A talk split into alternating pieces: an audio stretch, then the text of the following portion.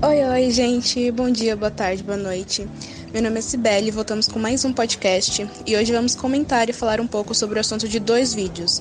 Um deles é o documentário Tributo, Origem e Destino e o outro é a história da inflação no Brasil, economia dos anos 80. Ah, e vamos ter um convidado de também, inclusive eu vou pedir que ela se apresente primeiro antes de começarmos. Oi, meu nome é Gabriele, eu fui convidada pela Sibéria a participar desse podcast. Bom, então vamos lá. No começo do primeiro vídeo já começa falando o valor das taxas e impostos cobrados no Brasil, que é de 1 trilhão 270 bilhões de reais. E assim, de cara esse número me assustou muito, porque tipo, é muito dinheiro. Mas até eu entendi, ou acho que entendi pelo menos, é que na verdade a questão não é ser muito ou pouca taxa cobrada, e sim como o governo está devolvendo isso para a população. Exato, se pararmos para pensar, a grande parte desse valor não é cobrado daqueles que vivem em apartamentos de luxo, com cinco carros na garagem, por exemplo. Muito pelo contrário, é cobrado daqueles que não podem pagar, e proporcionalmente é comprovado que os pobres pagam mais impostos, taxas e essas coisas mais que os ricos.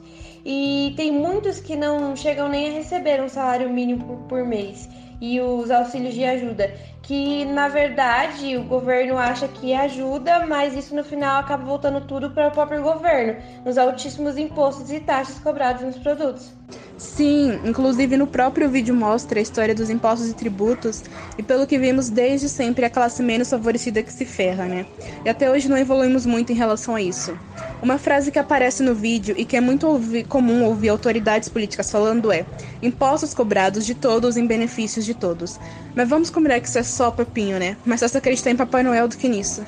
E pelo tanto de imposto que a população paga, não deveria existir nenhum tipo de erro na educação, na saúde ou na segurança. Mas ao invés disso, o que temos são muitos problemas nesses setores. E não é como se a gente não soubesse para onde todo esse dinheiro está indo. Mas a gente simplesmente aceita por não ter o que fazer. E é exatamente essa a questão, né? Não sabemos de verdade como melhorar essa situação. E é importante lembrar também que cada país possui sua taxa tributária, mas não é porque a taxa de um país é menor do que a de outro que as coisas se tornam mais fáceis ou algo do tipo. Usando o mesmo exemplo que o vídeo deu da China, onde a taxa tributária é de 21%, ou seja, bem menor que a do Brasil, que é de 34%. Mas em compensação, eles não têm uma estrutura eficaz na saúde para atender todos os chineses. E nem todos têm acesso à faculdade pública, muitos têm que desembolsar um bom dinheiro para pagar. Então, quando se coloca essas coisas em comparação, é possível ver certos benefícios, podemos dizer assim, que nós brasileiros temos. Mas é claro que isso não tira o fato da taxa de tributos do nosso país ser bem alta. Sendo que quando colocamos na balança quanto pagamos e quanto recebemos, não vemos retorno nem de 50% de tudo aquilo.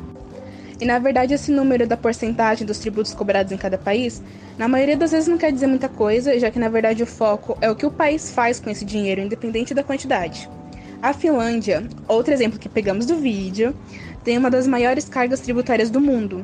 Mas em compensação, as pessoas que moram lá ganham bem, têm uma vida considerável com segurança e tudo mais. Então é aquilo. A questão não é o quão cara é a taxa tributária, mas sim o que o país faz com ela e o que você está recebendo de volta.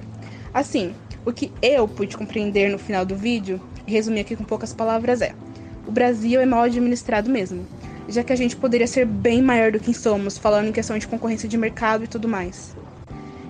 Educação e saúde é algo que deveria ser igual para todos. E se isso acontecesse, já estaríamos muito bem. Uma criança de uma comunidade ter a mesma educação que uma criança de condomínio de luxo, a gente estaria, tipo assim, perto de zerar a vida, né? Mas sabemos que a gente ainda tá bem longe disso acontecer. É importante destacar que além dos impostos que têm que ser pagos para o governo, eles ainda lucram com dinheiro de escolas particulares e transporte, por exemplo. E a gente se pergunta, né? Por que, que o governo não pega esse dinheiro dos impostos e investe numa escola pública, por exemplo? Mas aí é claro que a gente já tem a resposta, né? Quando se investe dinheiro numa escola pública, quando se investe em educação, essa educação, esse nível da escola pública fica no mesmo nível da escola particular e o governo não vai conseguir ganhar em cima do valor que era pago pelas escolas particulares.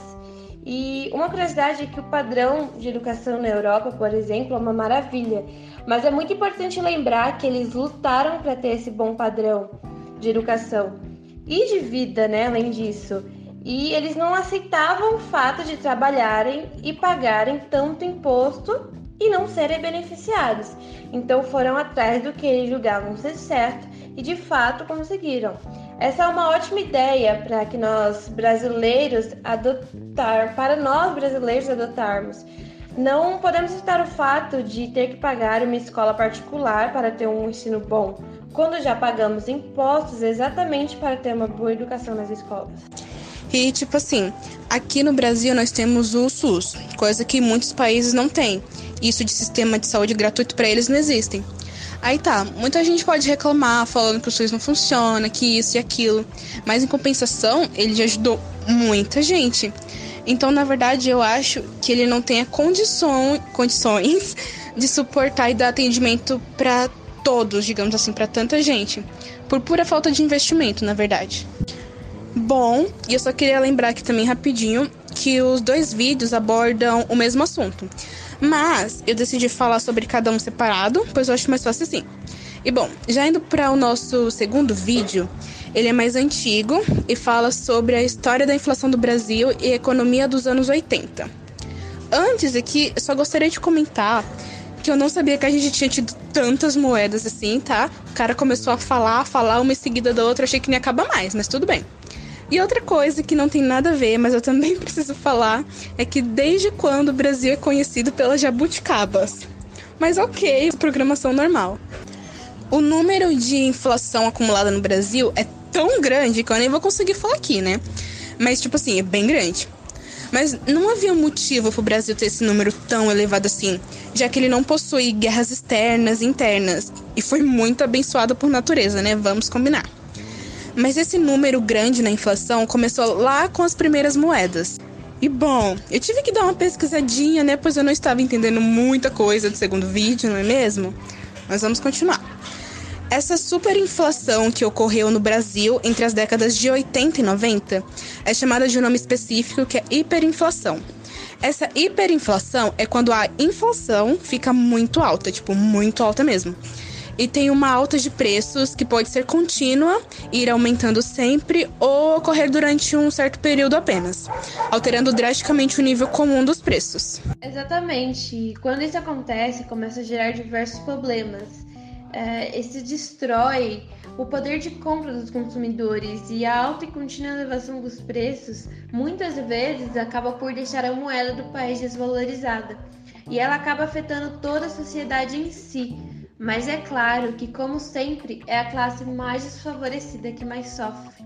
Porque, vamos dizer assim, eles não têm como criar uma certa proteção econômica, já que os preços dos produtos sobem bastante, mas os salários não.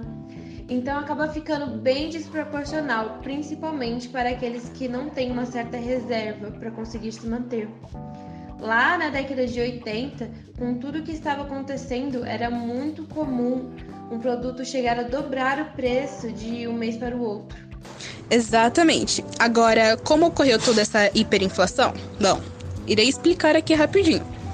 Foi basicamente ali na época do regime militar, onde houve um certo aumento nos gastos públicos e o endividamento externo que aumentou bastante e se agravou pela crise mundial, derivada de outra crise que foi a crise do petróleo e a expansão monetária. O Brasil, nesse tempo, trocou de moedas tantas vezes, mas tantas vezes que eu até perdi as contas. E se você acha que hoje em dia a moeda brasileira está desvalorizada, acredite, já teve momentos piores. Bom, continuando. Aí teve os dois planos cruzados para tentar dar uma amenizada ali, principalmente controlada na economia, até porque o negócio estava feio. E uma das principais medidas do Plano Cruzado foi o congelamento de preços, congelamento de bens e serviços, congelamento de taxa do câmbio, congelamento dos salários pela média do seu valor dos últimos seis meses e do salário mínimo, ou seja, tava congelando tudo, né? Pois é. E depois disso vieram vários planos, como por exemplo o plano Bresser, o plano Verão, o plano Collor, o plano Collor 2 e por fim, depois de tantos planos fracassados, veio o plano real, onde a inflação se estabilizou e a moeda oficial do país virou o real. Até que enfim, né, Acho que o povo já não estava aguentando mais essa troca de moeda. E no meio de todo esse processo, pensa na quantidade de pessoas que sofreram e muito, já que a inflação chegou a atingir níveis extremamente absurdos. Mas, felizmente, depois de alguns anos aí, finalmente saímos do buraco, pelo menos daquele a gente saiu, né? Bom, gente, então foi isso. Chegamos ao fim do podcast. Eu queria agradecer a você que está ouvindo e a nossa convidada também. Muito obrigada por ter participado. E até o próximo.